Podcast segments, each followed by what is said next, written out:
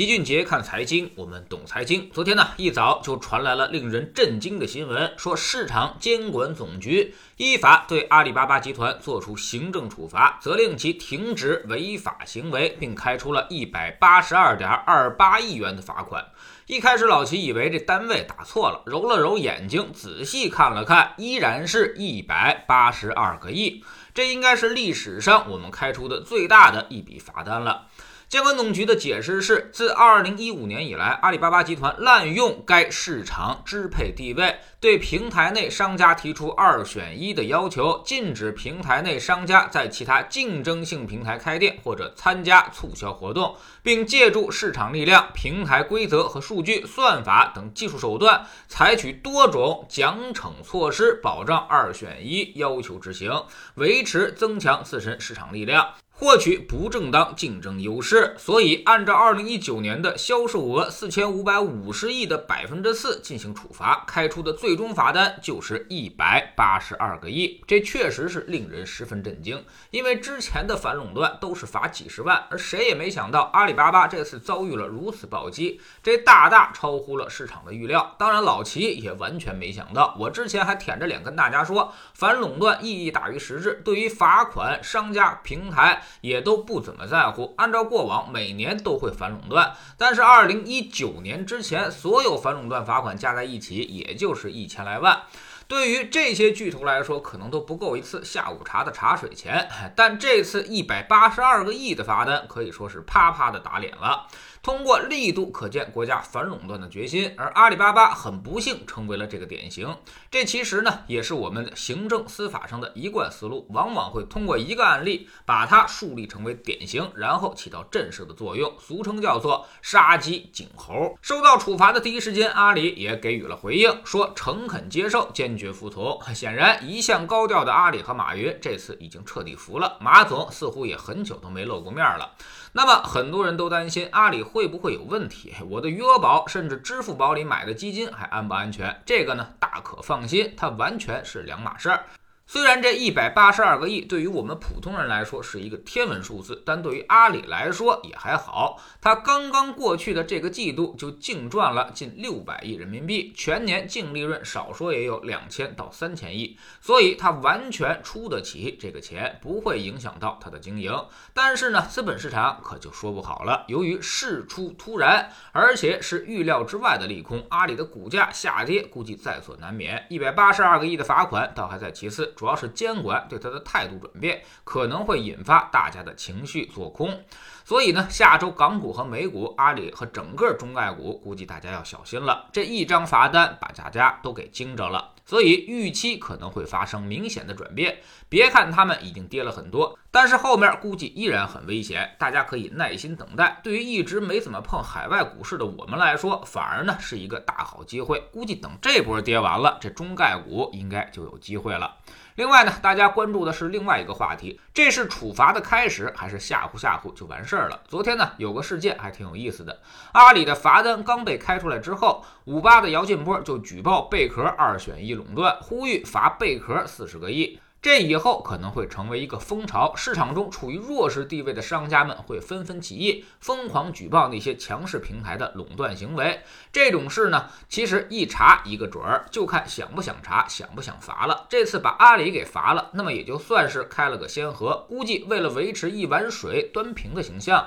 后面的处罚会接二连三的开出，中型罚单、中大型罚单，估计依旧是少不了。虽然没有一百八十二个亿这么重磅，但是也够一般企业喝一壶的。所以老齐倾向于认为这只是个开始。既然打开了这个口子，肯定会严管上一阵，弄不好很多调查已经在进行当中了。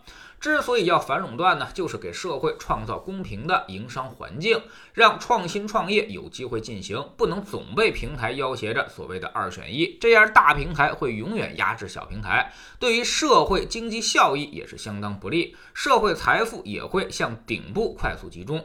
扩大贫富分化，这是国家不能允许的，所以反垄断势在必行。任何国家到了一定阶段都会这么做，但是效果来看，其实一直都不怎么好，或者说没有成功的先例。老齐还是之前那个观点，尽管是重罚了，但恐怕依旧很难改变这些巨头们垄断的事实。他会通过各种其他的手段，隐秘的达到继续垄断的目的。就拿美国来说，九十年代其实就一直在高调反垄断了，甚至对微软开出了巨额罚单。但但是现在微软是不是还是在垄断呢？嗨，谷歌是不是垄断呢？亚马逊、苹果、脸书以及英特尔、高通这些都是不是垄断呢？其实谁都知道，但是他们就依旧存在。反垄断最狠的一招，其实并不是什么罚款，而是拆分。比如历史上最经典的反垄断案例，就是拆分标准石油，一个公司被拆成了三十多个区域性公司。比如现在的美孚、雪佛龙，都是从那里面拆出来的。不过现在互联网公司已经没有了区域属性，所以你很难将它们拆分掉。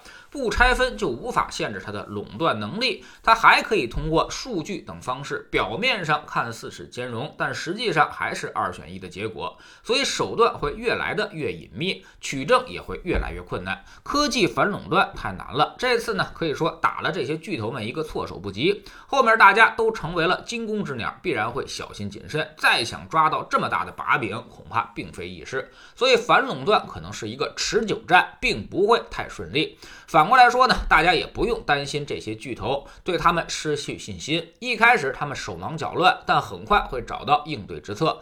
未来我相信他们还是有能力会把反垄断对自己的影响降到最低的。所以我们相信，如果他们的股价真的跌下来，反而会带来很好的投资机会。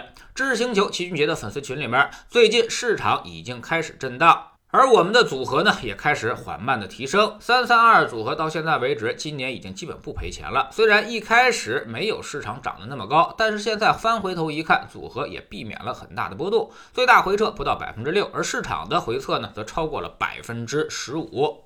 所以组合就像龟兔赛跑的乌龟一样，虽然没有兔子跑得快，但是它会一直稳健的前进，而不会像兔子一样跑跑停停、大幅折返。乌龟呢，最终会赢得比赛。我们总说投资没风险，没文化才有风险。学点投资的真本事，从下载知识星球找齐俊杰的粉丝群开始。